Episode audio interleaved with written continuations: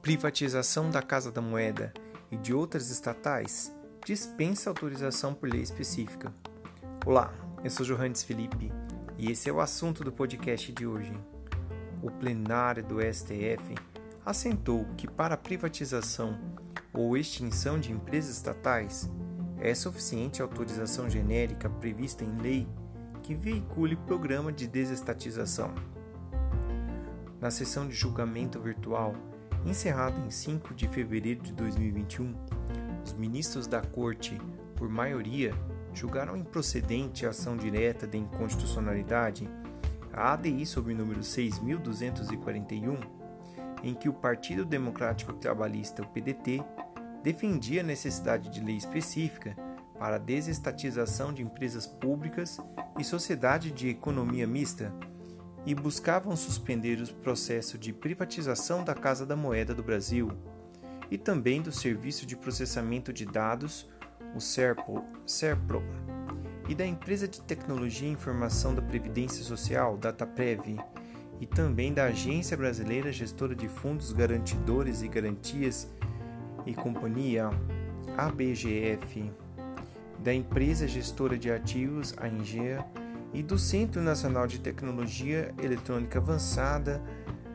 é, e Sociedade Anônima, o CEITEC. No caso analisado, prevaleceu o entendimento da relatora, a ministra Carmen Lúcia, que para a criação de sociedades de economia mista empresas públicas, há necessidade de autorização em lei específica, conforme inciso 19 do artigo 37 da Constituição Federal e que a titularidade da competência para decisões de intervenção estatal na economia, nesses casos, é do Poder Legislativo. Entretanto, a Constituição Federal não é explícita quanto à forma legislativa a ser adotada no desempenho dessa competência. A ministra destacou que o STF reconhece a constitucionalidade da edição de lei geral para fins de privatização e a desnecessidade de lei específica para autorização de desestatização estatais, conforme a DIs 3577 e 3578. Segundo a relatora, no entanto, a, a autorização legislativa genérica não corresponde à delegação discricionária e arbitrária ao chefe do Poder Executivo.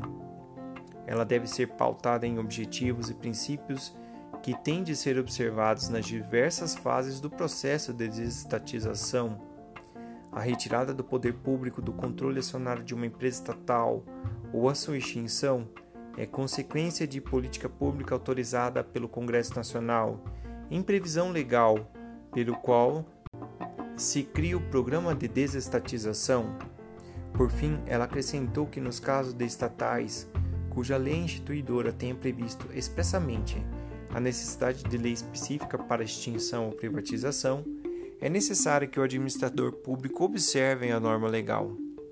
Por fim, o ministro Edson Fachin e Ricardo Lewandowski consideravam que a venda de empresas públicas e sociedade de economia mista deve ser necessariamente precedida de autorização legislativa. No seu entendimento, a natureza da obrigação jurídica de edição de lei específica para autorização de empresas públicas e sociedade de economia mista tem como sucedâneo lógico que, no caso de alienação, seja ditado um ato simétrico. Esse foi julgado da ADI 6241 em 5 de fevereiro de 2021. Espero que vocês tenham gostado deste assunto. Siga a gente nas redes sociais. Segue Direito e direito.segue. Valeu, tchau e até a próxima.